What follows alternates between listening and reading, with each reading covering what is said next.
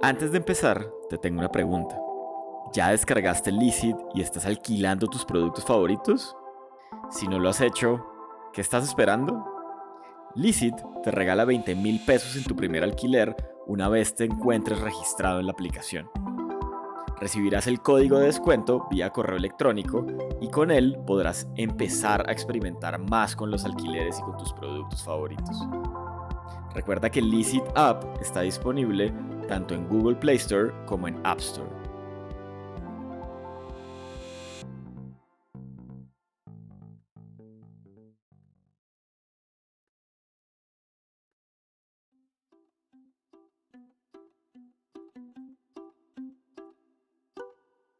Si tuviera que resumir esta conversación que estás a punto de escuchar, lo haría sin lugar a dudas en dos palabras.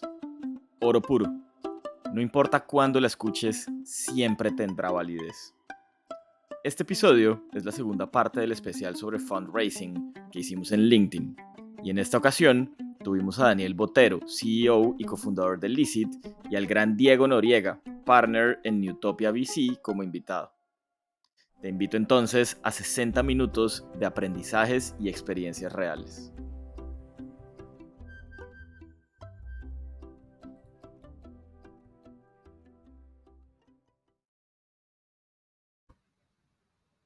Bueno, muy buenas tardes a todos. Estamos listos para esta segunda edición de nuestro live sobre levantamiento de capital, mitos, realidades, startups y lo que está sucediendo un poquito en el ecosistema. Yo soy Oscar Durán. Eh, para los que estuvieron conectados la semana pasada, pues seguramente ya me conocen. Soy el productor del podcast de Licit, Crónica de una Startup, las experiencias de Licit que encuentran en cualquiera de las plataformas de podcast, en Spotify, en Apple, en Google, en la que ustedes prefieran. Entonces, vamos a ir empezando esta conversación. Hoy estamos con un súper invitado que es Diego Noriega, emprendedor, inversionista.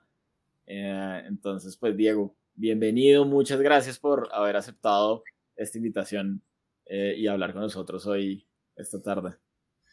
Hola Oscar, ¿cómo estás? Un gustazo verte nuevamente. Eh, es un placer y un honor para mí estar aquí en el podcast de Licit este, así que feliz de compartir con toda la audiencia. Bueno, súper. Bueno, pues también, también va a estar con nosotros Daniel Botero, que es uno de los co-founders de Licit. Ya se está subiendo. El tráfico por estos días en las ciudades de Colombia no está tan sencillo, pero ya seguramente lo va a lograr y se va a subir. Mientras tanto, Diego, vamos hablando un poquito de ti. Cuéntanos, tú tienes una historia increíble. Yo tuve la oportunidad de conocerte grabando uno de los episodios de mi podcast conversamos muy, muy bueno, como decimos aquí en Colombia, pero cuéntanos un poquito de ti, cuéntanos eh, de tu experiencia como emprendedor y tu experiencia también como inversionista. Bueno, soy del interior de la Argentina, nacido hace 47 años, hace 30 tuve la buena eh, oportunidad de hacer un intercambio internacional, me fui a Estados Unidos, ahí la cabeza como que se rompió, se abrió. Eh, soy amante del rugby, de los deportes de equipo. Y como buen deportista de equipo me, interesaba mucho el armar equipos, pero adentro de compañías, ¿no? Así que después de haber estudiado la carrera de contador público y de haberme eh, hecho un MBA en el año 2000 al 2002, empecé a emprender.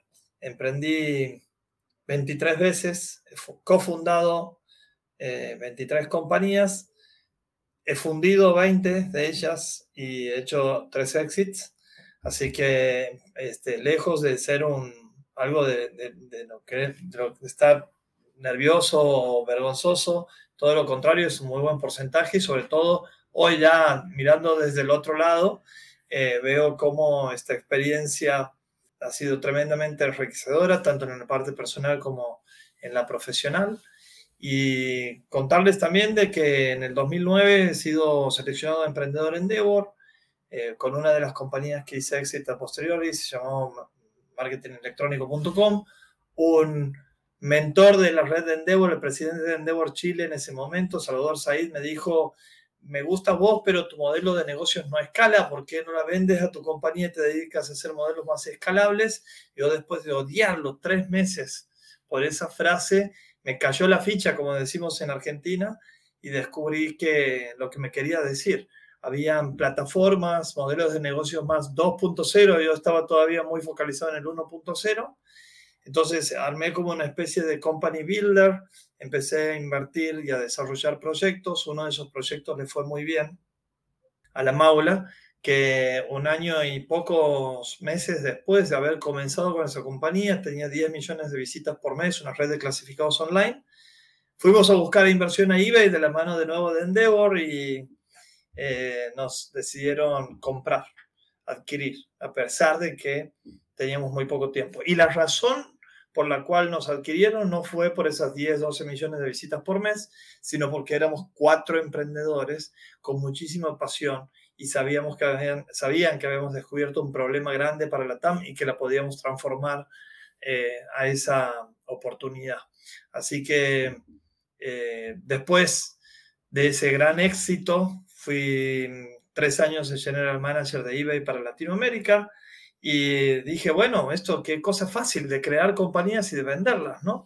Ya iba por mi segunda compañía vendida y armé un Airbnb para Latinoamérica, se llamaba Segundo Hogar, como un emprendedor súper reconocido, exitoso, que aparecía en las revistas, en, en las noticias, etc.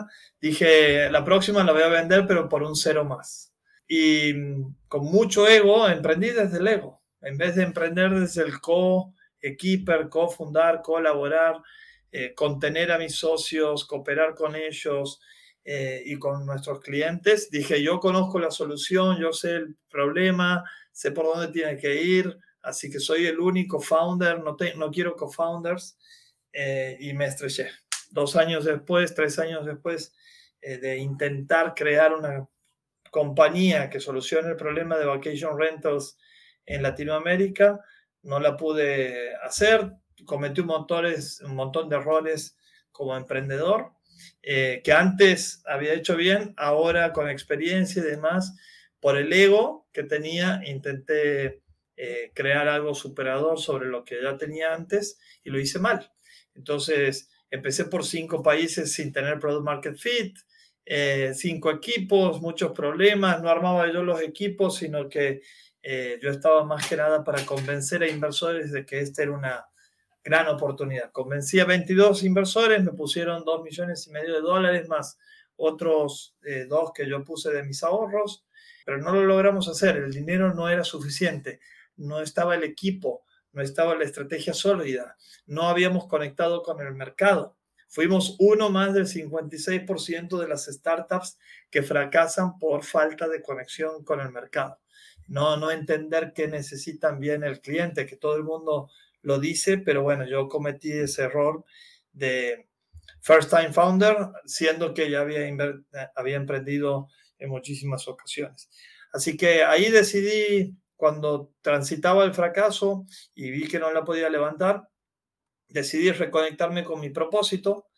Y cuando fui seleccionado emprendedor en Endeavor, dije, wow, qué lindo esto de los mentores, cómo te ayudan, cómo ponen a disposición la red de, contactos, tanta generosidad. Yo quiero ser parte de esto, pero no como que me den el valor a mí. Yo quisiera armar algo como esto y que rebalse, que vaya más al interior de los, eh, de los países, que no solamente esté centralizado en Buenos Aires, Bogotá, Ciudad de México y alguna otra ciudad más. Este, así que empecé a armar incubadora, aceleradora, ya había armado una company builder em, con socios siempre y hace un año y un poquito más emprendimos Newtopia, que es un fondo de inversión que si quieres ya te comento más, pero que hemos invertido ya en 52 startups en un año y eh, combina el modelo de acompañamiento que tanto me apasiona a mí, que está vinculado con mi propósito, con el modelo de inversión, que son recursos que son súper fundamentales para que las compañías puedan escalar de una manera global y tratándose de convertir en una gran solución y que como consecuencia de ello puedan ser multibillion fondos. En el medio solamente me falta decir que he hecho 10 inversiones ángeles, soy pésimo ángel inversionista, me enamoro de los emprendedores y no soy bueno seleccionando. Justamente me asocié con Sasha Spitz, que es experto en esa materia, y con otros grandes emprendedores, grandes amigos como Pato Yutar, que es unicornio con Mural, Juan Pablo Lafose, que hizo al mundo y la vendió a la compañía, un holding brasilero, al principal de, Latinoamérica, este, y otros dos actores del ecosistema muy, muy importantes en Latinoamérica, como Mariano Mayer y Jorge Aguado. Así que volví a mis raíces a emprender desde el co y no desde el ego y hacer lo que más disfruto de hacer, que es estar todo el tiempo colaborando con emprendedores para que entiendan cuáles son esas necesidades de sus clientes y una vez que detecten o tengan esas primeras señales, sí se animen a, crecer y a escalar sus negocios. Tremenda historia, tremenda historia. Y aquí nos podríamos quedar hablando, así como en, en el podcast que hablamos como una hora. Súper, Diego. Por aquí está ya Daniel. Primero que todo, disculparme por el tráfico. Yo estaba de, de oyente de ustedes, entonces escuchar la, toda la, historia que ha dado Diego en, en estos minutos. Y, bueno, Diego, bienvenido al podcast de Licit. Y Oscar, muchas gracias otra vez por, producir este capítulo. Súper, súper. Estábamos hablando un poquito y, Diego nos estaba contando su historia. Diego, hay, algo que me causa mucha curiosidad. El, martes anterior estábamos hablando con Felipe Betancourt, eh, co-founder de Lifted. Eh, y él como le hicimos una pregunta al final, que era como, ¿cómo, cómo te sueñas en tu futuro? Pues como emprendedor, como persona. Eh, y justamente decía eh, que se soñaba invirtiendo en otros proyectos, que se soñaba ayudando eh, un poco al ecosistema. Tú ya lograste eso. ¿Cómo fue esa transición de emprendedor a inversionista? Bueno, tuvo varios, varias etapas, ¿no? Este, Primero la que comenté, de, esta de haber hecho inversiones ángeles desde el 2010. Eh, analicé 1.200 proyectos, invertí solamente en 10.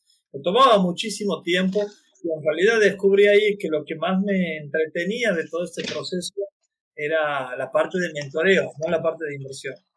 Así que llegué a, a este modelo con Utopia en donde yo de lo que me encargo principalmente es el acompañamiento a emprendedores y es, eh, bueno, lo que más disfruto de hacer, coordinar toda la agenda de workshops, de mentorías, de conexiones con el capital, conexiones con el mercado, de darle servicios de growth, de, comunicación para el posicionamiento de los emprendedores y sus startups.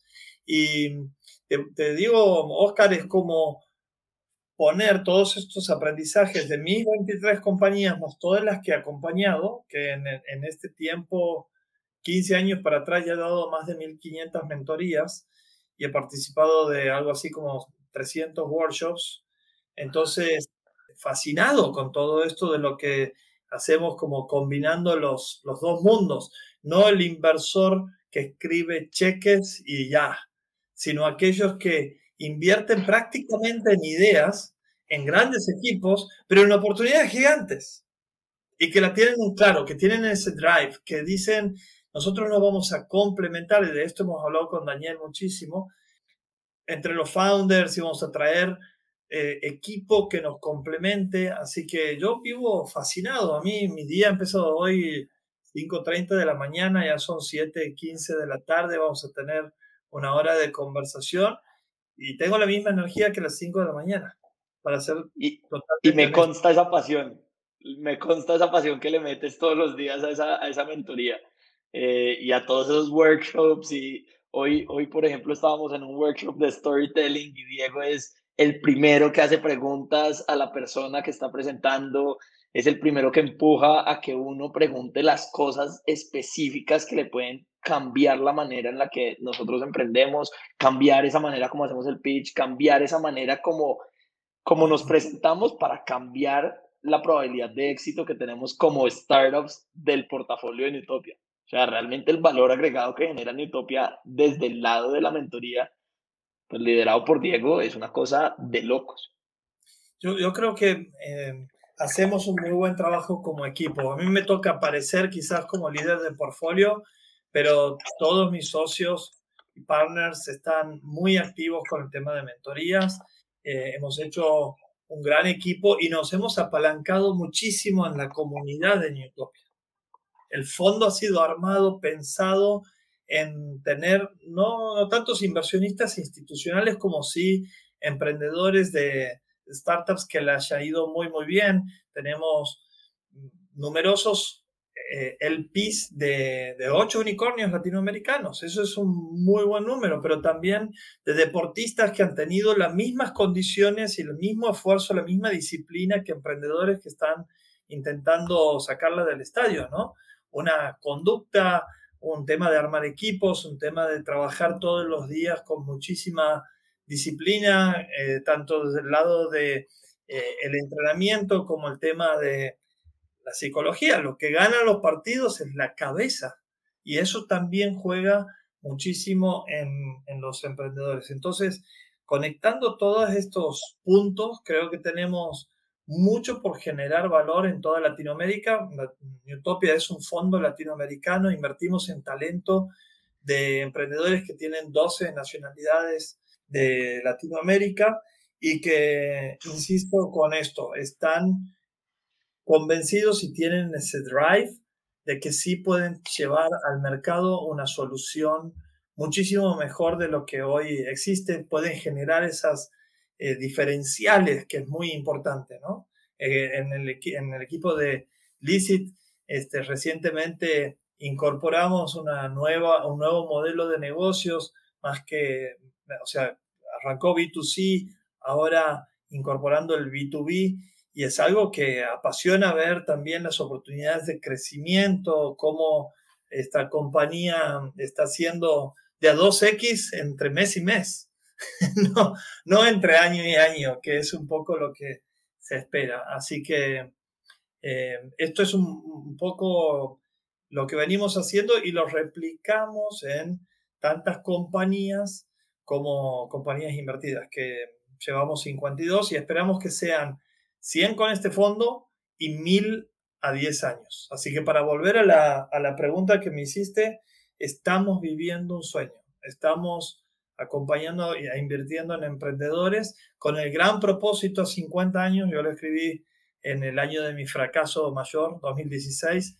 Dije, Diego Noriega 2016-2065, 50 años para impactar de manera directa sobre un millón de emprendedores con el propósito de cambiar Latinoamérica, de trabajar mucho más juntos, de generar ecosistemas, de generar sinergias y sobre todas las cosas de saber de que sí se puede lograr compañías tecnológicas que vayan a, exportar talento e innovación de Latinoamérica al mundo. Total.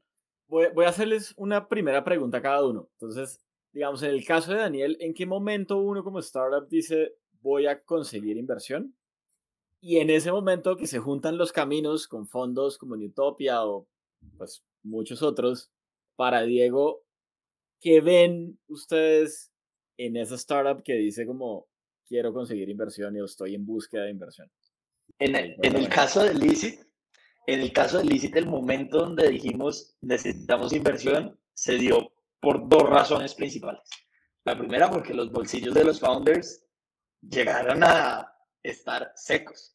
Entonces, si queríamos seguir avanzando y queríamos seguir avanzando ya con ese piloto que habíamos hecho antes, en el que no necesitamos plata, comprobamos que la idea podía servir, ahora sí necesitamos plata, necesitamos a alguien que la ponga. Pero el segundo tema va muy de la mano de lo que dice Diego de las mentorías. Y fue el momento donde nosotros dijimos, queremos gente más crack que nosotros involucrada en el proyecto. Y la manera como nosotros quisimos involucrar a esa gente fue, queremos tener investors advisors, queremos tener inversionistas que se sueñen crecer esta compañía con nosotros, hagan parte de un advisory board o asesoren a cada uno en los temas específicos y nos ayuden a catapultar esto al siguiente nivel, mucho más lejos de lo que lo podemos llevar nosotros eso.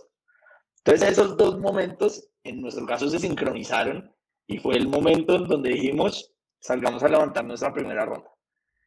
Y cabe resaltar que en ese momento no habíamos generado nuestra primera venta con tecnología. Nosotros habíamos hecho era un MVP sin tecnología por WhatsApp que había vendido, que habíamos cerrado por error de primíparos y de confianzudos pues con, con, con nuestro proyecto.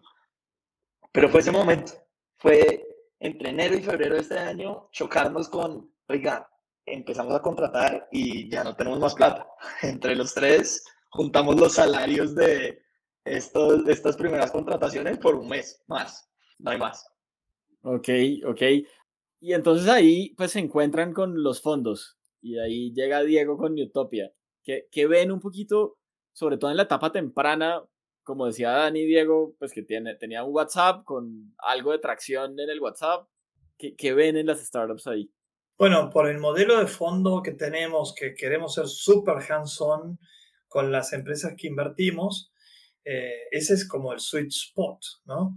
Un equipo de cracks con la experiencia que tienen corporativa, de consultores, de emprendedores que tiene Licit, con ese drive, con esa energía, con ese power, ¿no? Que, que la, es una vibra. Entras a, a, conversar dos segundos con cualquiera de ellos y te contagian.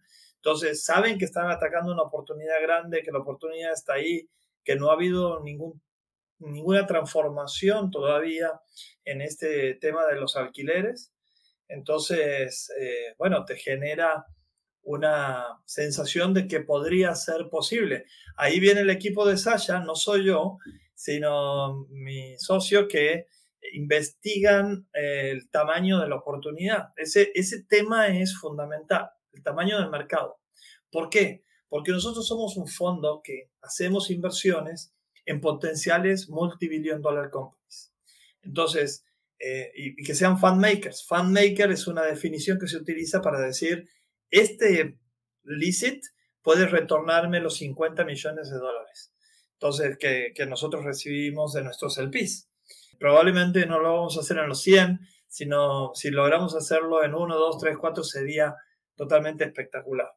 Eh, la oportunidad, el equipo y la evolución. Entonces, en el tiempo empezamos a invertir, pasamos por un proceso de aceleración de 10 semanas que tenemos, enseñamos eh, metodología, eh, growth mindset, OKRs, execution, frameworks, eh, le enseñamos mucho acerca de pitch. Imagínate que Dani y María José, que están pitchando Licit, ya van por la cuarta pitch practice de 6 y van a terminar esto en 20 días cuando pichen a nuestros LPs.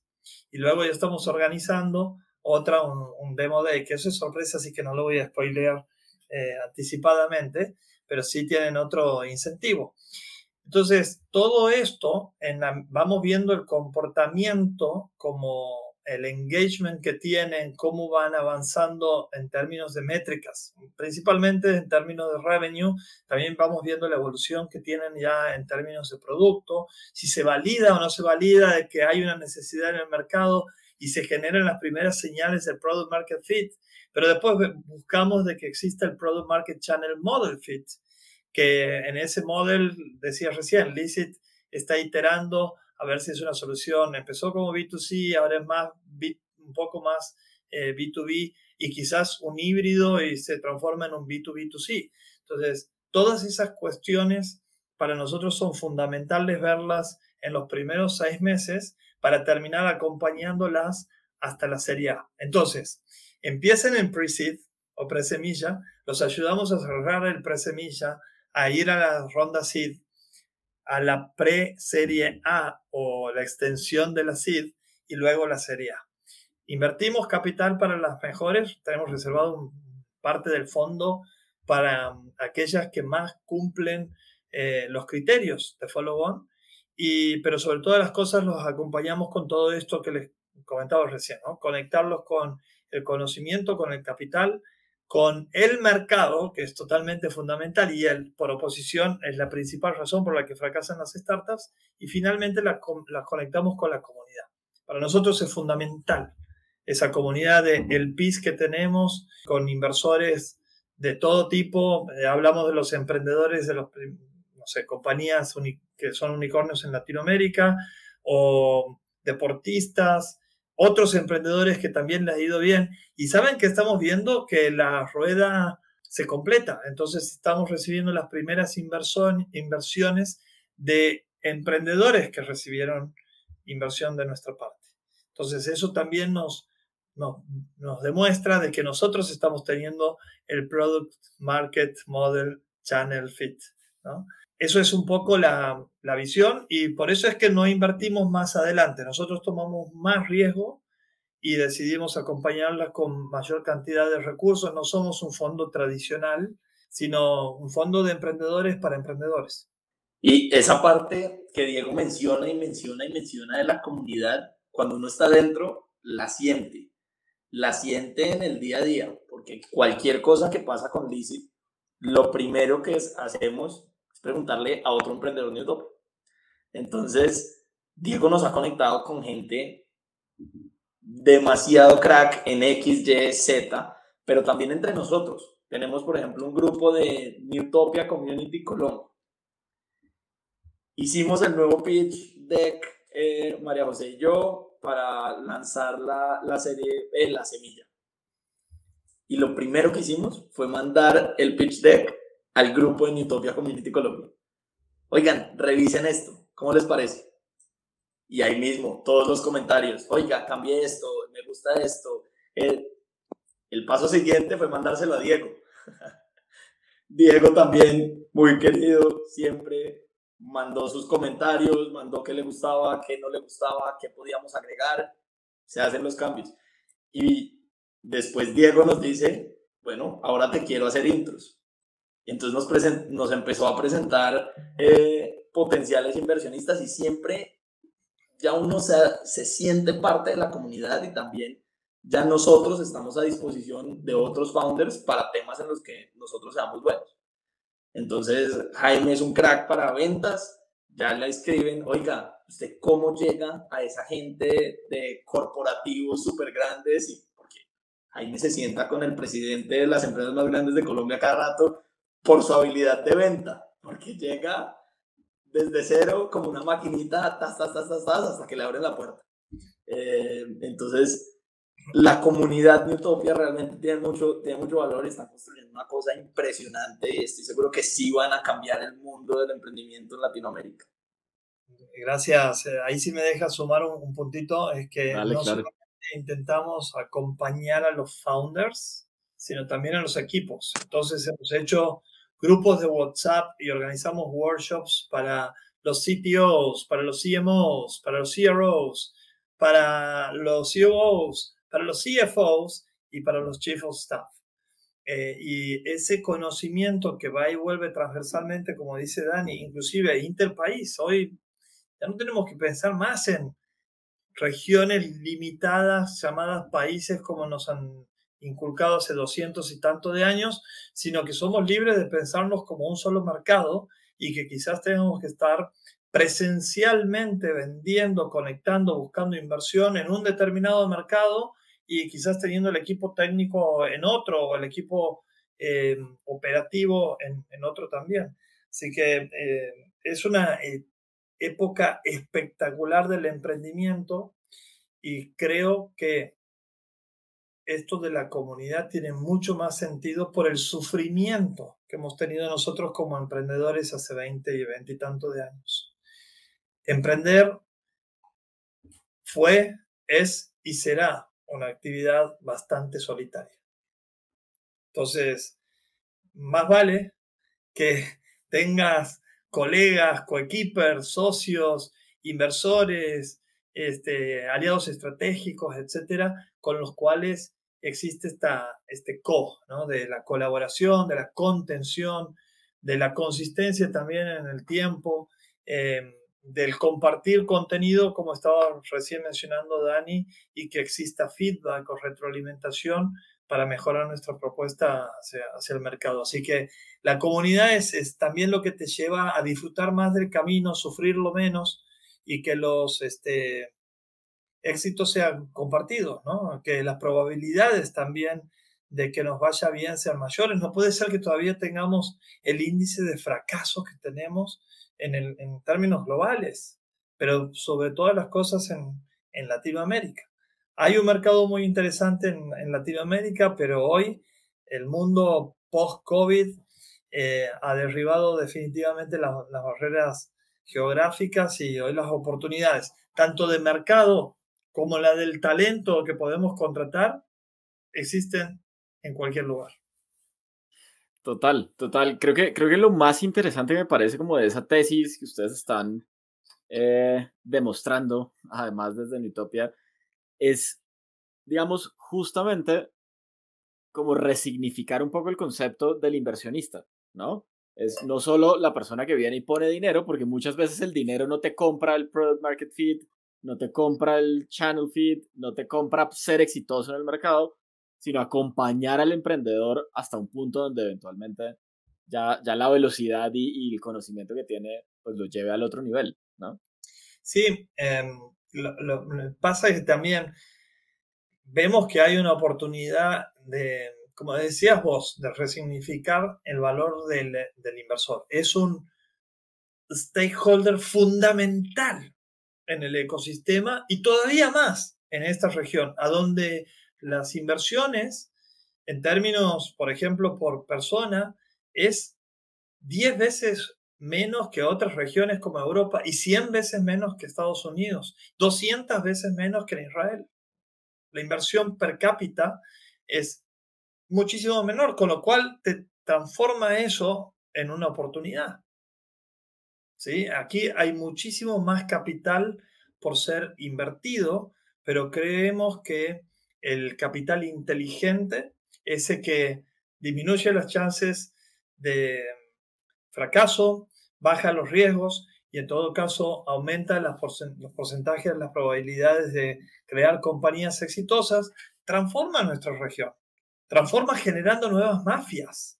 La mafia de PayPal es súper conocida, la mafia de Rappi en Colombia, la mafia del Mercado Libre o de Globant son otras que tienen un impacto en toda la economía y también desde el aspecto social y cultural, ¿no? desde el mindset de que sí se puede, como ninguna otra cosa que, que, que, que estemos haciendo en nuestros países. Nuestros países que, por cierto, tanto necesitan de la fuerza emprendedora, de la innovación y que muchas veces se la compite, se le generan trabas en vez de facilitarlas ¿no? a, la, a la innovación y al emprendimiento. Así que esperamos que esas mafias generen tanto impacto que cuando hablemos en un próximo podcast o quizás en un par de años para adelante, exista ese mindset emprendedor en las universidades, con la educación que también se está transformando y que tiene que tomar otra velocidad en los gobiernos, eh, gobiernos para la gente, no gobiernos para un partido o para un grupo, en los sindicatos, pensando en trabajadores 2.0 o 3.0, digamos, en, como, como estamos viviendo yo hoy en, como la web, ¿no? La web 3.0, donde tenemos otra dimensión que antes no, no, no consumíamos ni conocíamos. Así que genera un montón de nuevas oportunidades y justamente la web 3.0, que si quieres hablemos un poco de eso, es, creo yo, una oportunidad adicional a todas las otras industrias que quizás son más conocidas en, en el mundo y nosotros estamos copiando. Aquí es al revés el tema de las eh, criptomonedas, de, el tema de los contratos este, distribuidos, este, el tema de los bueno, smart contracts, de la blockchain, etcétera, tienen eh, la posibilidad de solucionar problemas reales. Nosotros los conocemos muy bien en el caso de Argentina, Venezuela, etcétera, por la inflación, porque no tenemos moneda. Entonces, vamos a activos digitales 3.0 eh, que, que tiene muchísimo más valor que un billete en donde hoy te puedo mostrar la cantidad de billetes que tengo que tener y que no valen nada. Con esto me voy a McDonald's a comprar una hamburguesa. Sí, total, total. Sí, hay, e, eso que dices creo que, creo que es fundamental y apoya mucho también el concepto de comunidad, ¿no? Y es como, como el ecosistema latinoamericano de emprendimiento eh, y de inversión pues se juntan un poco para asumir los retos que, que en muchas economías pues no están asumiendo los gobiernos, ¿no? Total, total. Y en, y en economías como las latinoamericanas que son realmente impredecibles, ¿no? Si le preguntaban a un colombiano hace ocho meses qué iba a pasar ahorita, La mitad hubiera dicho algo distinto a lo que está pasando, la mitad hubiera dicho gobierno de izquierda y así vamos a pasar eternidades, ¿no? Cada cuatro años vamos a estar en esa incertidumbre de qué va a pasar en los siguientes cuatro años. Ahí, ahí llegamos a un, tema, a un tema bien interesante y es, quizás veníamos de un par de años con mucha liquidez, mucha inversión, veíamos rondas no solamente en etapa temprana, sino en etapas posteriores, muchos unicornios en Latinoamérica, eh, muchos fondos extranjeros llegando a Latinoamérica. Y de alguna manera, este año, como que ese dinamismo lo han visto con un poquito más de cautela, ¿no? Entonces quisiera preguntarles cómo ven hoy el escenario de inversión en Latinoamérica. ¿Cuáles son como esos retos, cuáles son como esos red flags o esas banderitas rojas que como inversionistas y emprendedores están empezando a ver? ¿Quieres decir, Dani? Yo, yo hablo desde, desde el lado colombiano y esa, ese ecosistema emprendedor, yo creo que nunca se va a pagar.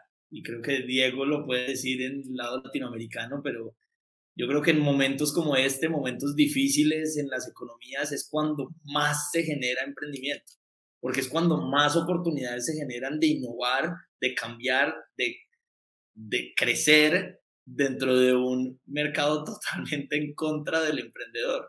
Pero, ¿cuántos unicornios ha sacado Argentina en los últimos 18 años? 11. ¿Cuántos grandes emprendimientos han salido de mercados que no parecieran atractivos para nadie? Pues lo que decía Diego, todos esos billetes para ir a McDonald's, pero tienen a la empresa de tecnología, yo creo que más grande de Latinoamérica, allá.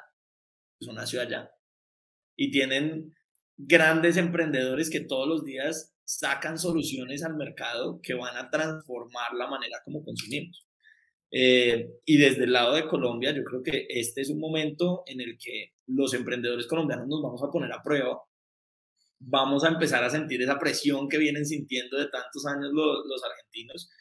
Y también creo que esto incentiva a los emprendedores a crecer mucho más rápido y a expandirse mucho más rápido, porque dicen, oiga, y para ponerlo en los términos más sencillos, oiga, mi gráfica de crecimiento tiene que ser en dólares, porque yo me tengo que mostrar hacia inversionistas extranjeros. Si mi gráfica de crecimiento tiene que ser en dólares y la devaluación me está pegando, entonces yo tengo que crecer mucho más para poder cumplir con las metas. Entonces, ¿qué voy a hacer? Y también tengo que diversificar el riesgo país. Entonces, ¿cómo hago para no estar solo en Colombia? ¿Cómo hago para que mi próximo paso sea abrir un segundo país en Latinoamérica, un tercero, un cuarto, un quinto, y eso al final se vuelve un potencializador para emprendimientos en Colombia eh, y, en, y, en, toda la región. ¿Qué opinas tú, Diego? Sí, coincido con vos. Le, le sumo quizás un, par de, condimentos para no repetir eh, o de matices. Lo primero es, eh, tomo una experiencia personal. Hace dos años me llamaron de Santander para dar una charla acerca de emprender en la crisis. Y dije, a ver, voy a revisar para atrás. Este, ¿Cuántas crisis ha habido desde mi año de nacimiento? Desde 1975, en Argentina, ha habido más años de crisis y de recesión que años de bonanza. Repito, más años de recesión y crisis graves con eh, GDPs con bajas de 10% tres veces. ¿No? Entonces, eh, caídas abruptas, cambios de gobiernos, eh, inestabilidad, como decía Daniel, que es lo contrario a generar confianza, a generar previsibilidad.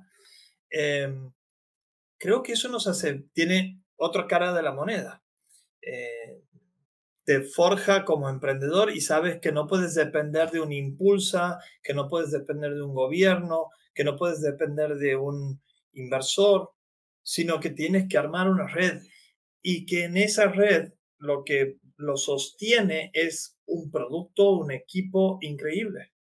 Si no tienes eso y un modelo de negocio que tenga la previsión de ser sustentable en el corto plazo, es mucho más complicado. Hoy en este contexto de crisis, a donde no hay IPOs, en donde la cuestión de la inversión ha bajado, sobre todo en las eh, series más avanzadas, series C, series B, cercanas a ser em, este, IPOs, bueno, eh, tenemos que acomodarnos. Las valuaciones en Latinoamérica y en el mundo han bajado, tanto desde pre-seed a y me parece bien, me parece sano que tengamos valuaciones más coherentes, consistentes, y que no empecemos desde el día uno con un pitch de que mi empresa vale 20 millones de dólares porque en Estados Unidos alguien hizo alguien similar y entonces tiene esa valoración, cosa que me parecía una total locura. Es, ahora está bien decir, hay que armar empresas sustentables, ¿no? Yo voy un poco en contra de la política de YC, que fue uno de los grandes motores de toda esta locura que se ha vivido, y después mandó una cartita diciendo, uy, esperen, tengan cuidado, ¿no? Bajen, sean cautelosos, saquen a la gente, hagan no sé qué, no sé cuánto. Ahora, eh, ¿cuál es la, autocrítica que tiene sobre todo este movimiento? Eh, hay videos míos, por suerte, en YouTube desde el año 2016, en donde hablaba de la mentalidad emprendedora que tiene que ser austera, bustrapera. La inversión de capital de riesgo no es para todos los inversores, no es para todas las startups, perdón. Es para apenas un puñado muy chiquito que tienen esa oportunidad gigantesca, tamaños de trillones de dólares, y en donde se puedan convertir ellos en compañías de billones de dólares, que es la tesis de cualquier eh, inversionista eh, o, fondo de venture capital. Toda esta crisis trae un montón de oportunidades, estamos viendo mejores equipos, equipos que uno confía más que la va a sacar del estadio, que como decía Daniel, está pensando en el growth, no en cuánto puedo sacarle al inversionista y que actúan como un FOMO al revés. Este, también creo que es un péndulo, ¿no?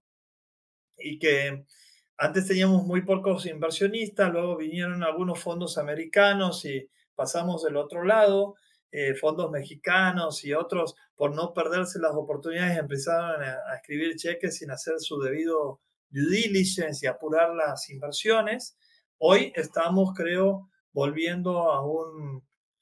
Eh, ecosistema más razonable del mundo startups eh, invertibles o startups viciables, como se le dice, ¿no? En el camino de, del VC. Y yo creo que también va, va, a haber un filtro, ¿no, Diego?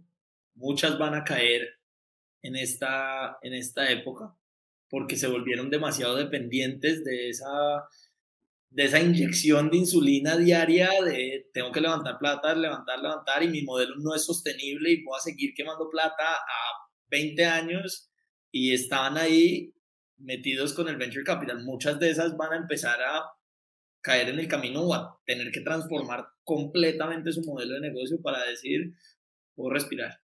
Mira, eh, has mencionado una palabra que para mí es fundamental y hay que tener mucho cuidado, es depender. Depender de que me sigan invirtiendo significa que no tengo un modelo sostenible, que mi solución todavía no es lo suficientemente potente como para que el mercado sea el que me da el funding para seguir adelante.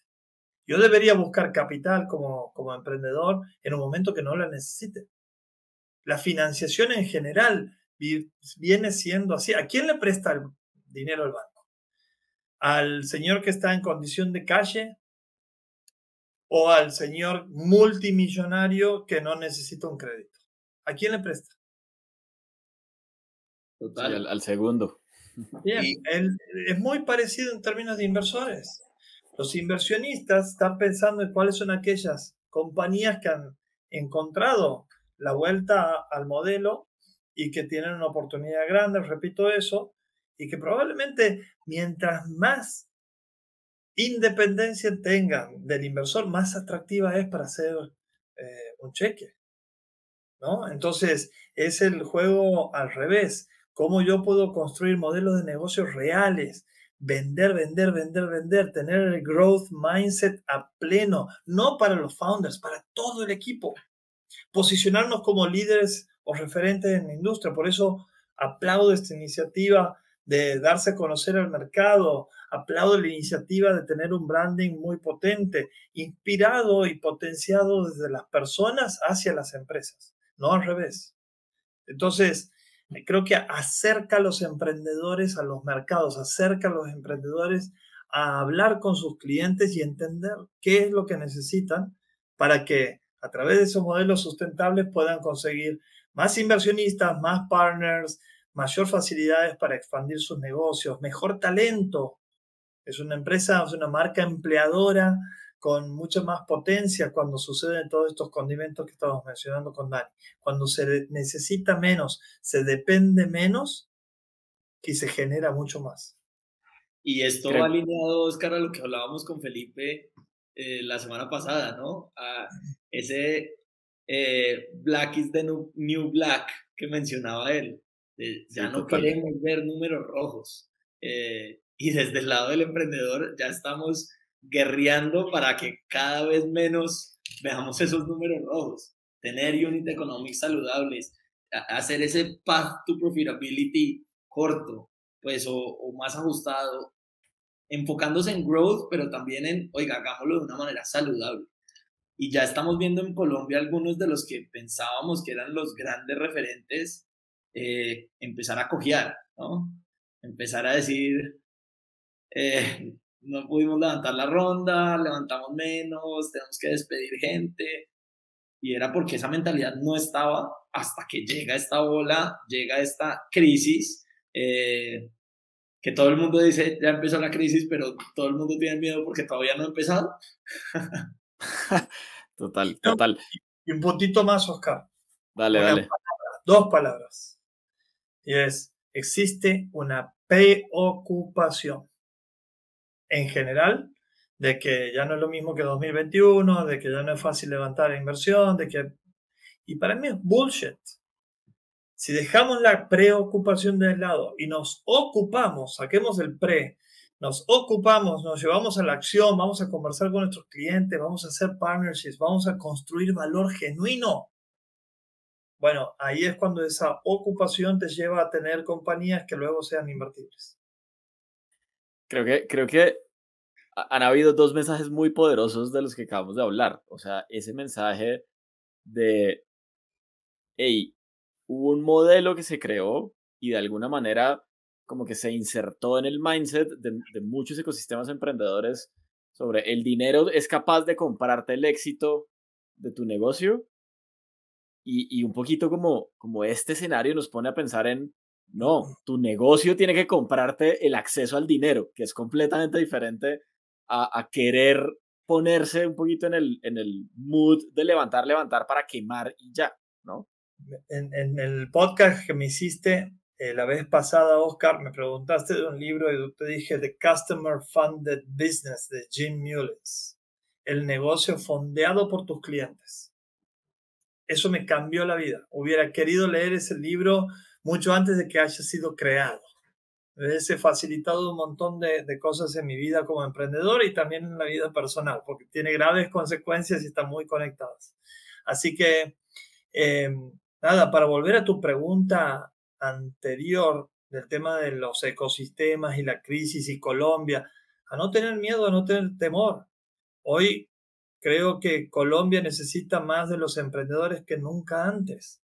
Eh, yo lo he visto en Argentina, en donde consecuentemente se armaban planes para emprendedores, se los rompía, se armaba, se los rompía.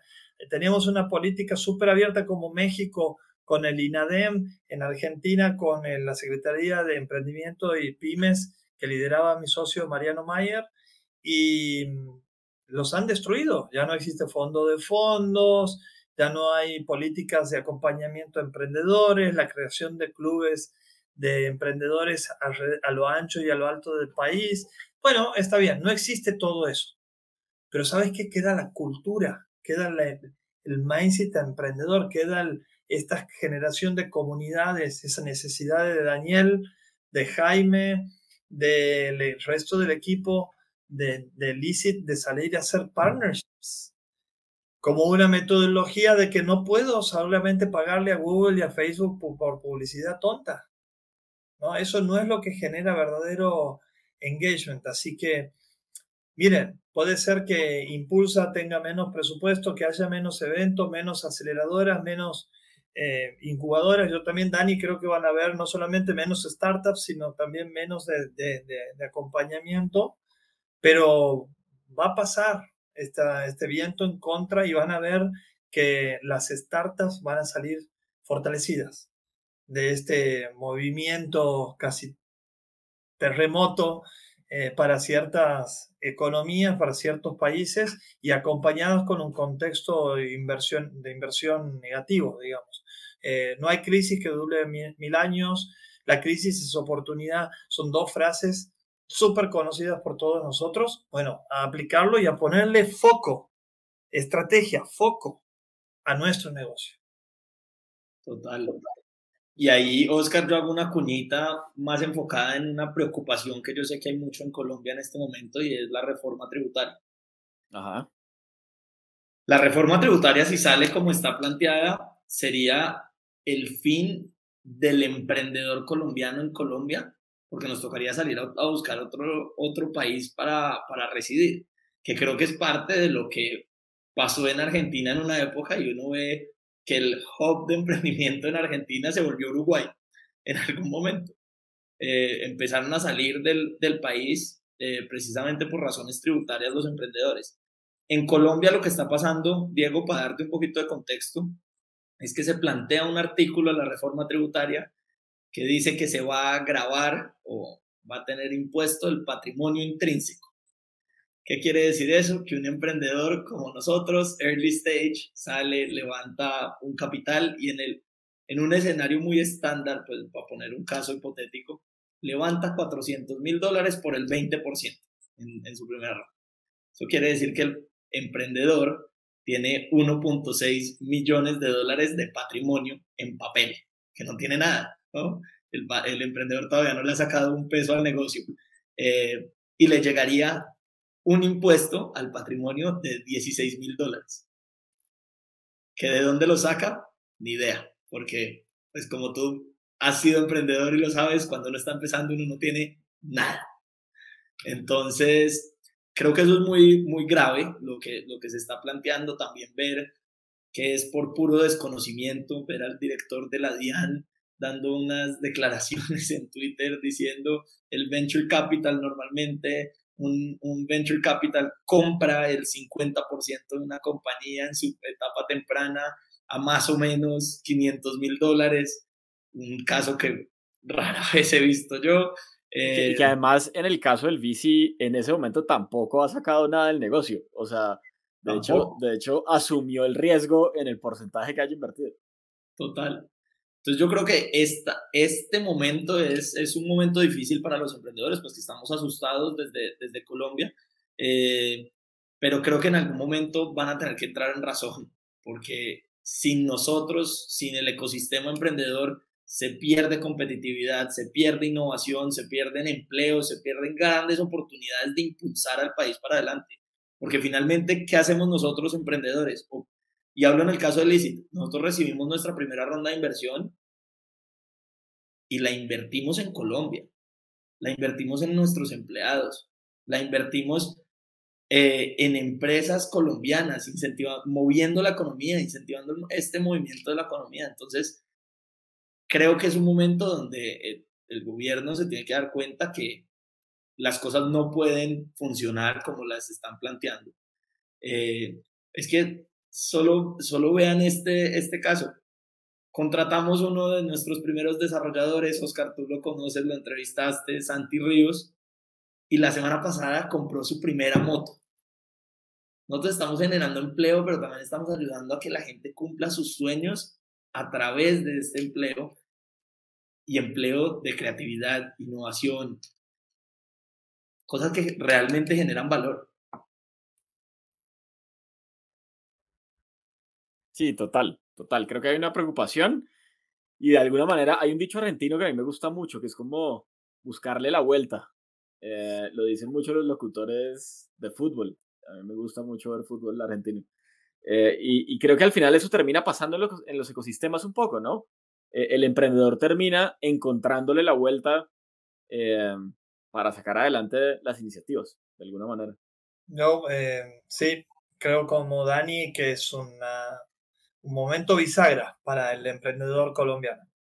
Entonces, ¿para qué está? Estamos para romperla, para hacernos fuertes en, en las crisis, para sacarla del estadio más allá de que tengamos que sufrir la incomodidad de irnos a México o a Estados Unidos o a Brasil a desarrollar mercados, partners, clientes, eh, desarrollar relaciones con inversionistas, etcétera o vamos a decir, pucha, ya, ya, ya no está las organizaciones que nos apoyaban, los inversionistas que nos apoyaban, esta ley que desaparecieron, hizo desaparecer el, capital privado en, Colombia. Eh, no, yo creo que el foco tiene que estar puesto una vez más en nuestro negocio. Si no hacemos negocios reales, estamos afuera del partido, estamos jugando simplemente una, un, partido equivocado. ¿No? Y estamos, encima tenemos la responsabilidad de liderar un equipo y una responsabilidad indirecta de liderar a la sociedad hacia el camino adecuado. Entonces, yo soy, eh, ya lo he visto en Argentina, lo he visto en México y la realidad es que siento que hay un potencial enorme en toda la región y que nos vamos a ajustar mucho más rápido en tanto y en cuanto le pongamos esa cabeza y esa firmeza en las decisiones que tomemos como equipo. Seguro sí, seguro sí. Bueno, antes de irnos, un último mensaje, un poco para el ecosistema, Diego y Dani. Dale, grande, vas. Mi mensaje es que hay que ocuparse, ponerse en acción, eh, creer, confiar, confiar, confiar, confiar. Eh, recuerden que somos la Latinoamérica, es la región del mundo en donde los vecinos y la gente de una sociedad confían menos en sus pares. Entonces, esto de armar ecosistemas, de unirnos, de volver al sentido de comunidad, eh, más allá del gobierno, más allá de las leyes y de las otras preocupaciones que eh, tenemos, creo que el ecosistema emprendedor está llamado a ser la luz para la salida eh, de la región, eh, de potenciarnos como naciones, como aquí, aquí mi mujer me está molestando y me está distrayendo. estaba en el mensaje final y me acaba de cagar el mensaje final, pero no es la primera vez, va a ser bastante seguido. Entonces decía, no, un mensaje muy positivo de creer, de confiar y de generar confianza. Eso se hace con liderazgo, se hace con power.